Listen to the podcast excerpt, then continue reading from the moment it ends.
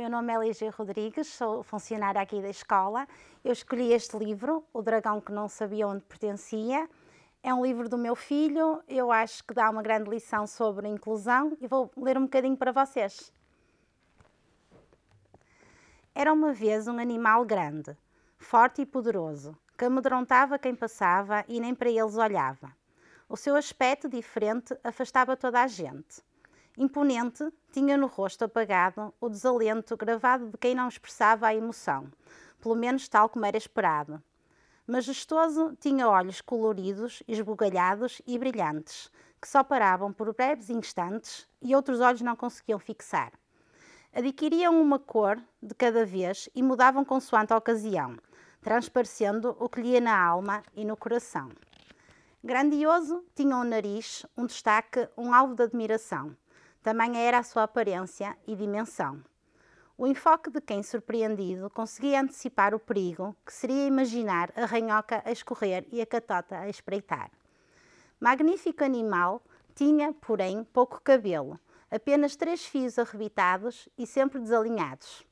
Gigante, tinha uma cauda exagerada, asas pequenas, em proporção, pele pouco cuidada e um aspecto de solidão de corpo volumoso, rechonchudo e vagaroso, que estava pouco habituado a exercitar. Este bicho desengonçado até se tornava engraçado na sua forma de andar. Pata curta e pouco elegante tornavam num tropeço ambulante. Aparência descuidada, roupa em segunda mão, casaco desbotado, vestido de tal forma encardido que apelava à repulsa, à aversão e, como tal, dispensa mais explicação. Assim era Constantino Dragão, inesperado e pouco convencional, até para um animal. Um ser único e distinto, que vivia sobressaltado, que andava sempre aflito, inquieto, agitado. Confuso, não sabia por que razão não encontrava um lugar para estar, uma casa para morar ou um amigo para brincar.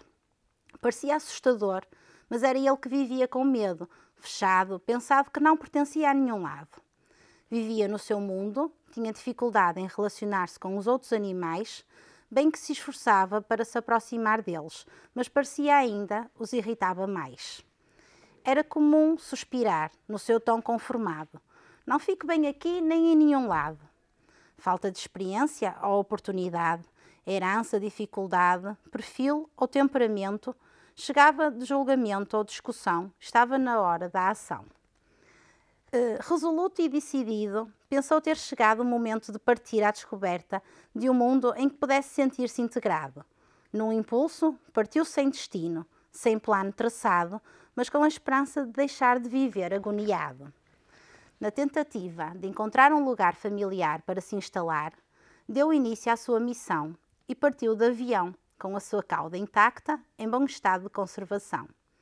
Sem ver nada por perto, percebeu que tinha chegado ao deserto um local árido e seco, onde abunda a areia, que bailando com o vento forma dunas despidas de vegetação, tal a escassez de água e erosão. No deserto, isolado, não via ninguém em nenhum lado. Com sede e cansado, estava completamente desmotivado quando serpentes e lagartos o encontraram a fraquejar. Expeditos rastejantes foram exímios a socorrer quem desprevenido não teve atenção ao perigo e se arriscou a morrer.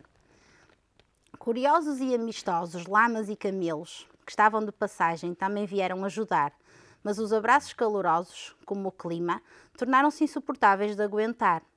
Alguns tentavam-no acalmar ao perceber o seu desassossego, mas sem ser capazes de decifrar o toque e as temperaturas escaldantes, estavam a ser impossíveis de aguentar. O dragão desconhecia que de dia não se devia expor ao calor, devido ao risco de insolação, e que apenas deveria sair à noite, seria a opção. Constantino murmurou desconsolado: Não fico bem aqui nem em nenhum lado. Acalorado, mas sem desistir, escolheu prosseguir. Chegou à savana de balão, com a cauda a arrastar no chão. Com planícies a perder de vista e um clima conturbado, onde, apesar da paisagem seca e do calor, as chuvas torrenciais também são normais. O dragão foi até à savana procurar estadia, mas o seu porte imponente não deixou nenhum animal indiferente. A primeira impressão afastou a multidão. Elefantes, girafas, zebras, rinocerontes, búfalos, gazelas, leopardos, hienas, avestruzes nem sequer tentaram formar opinião. Evitaram-no logo, não quiseram confusão. Praguejaram todos em conjunto, num tom de desdém. Porque aqui não gostamos de forasteiros. Que queres tu? Que vens aqui fazer? Quando de repente surge por lá, governava que acrescenta, com voz assustadoramente profunda e rouca: Põe-te, mas é a mexer. Embaraçado e receoso, o dragão tentou justificar-se. Sou um bicho esperançado de poder viver ao vosso lado. Mas a verdade é que não se entendeu com o leão, que se sentiu ameaçado, temendo que o seu reino viesse a ser conquistado. O dragão, incapaz de fazer da socialização uma arte, saiu de lá indignado, enfurecido, a cuspir fogo por toda a parte.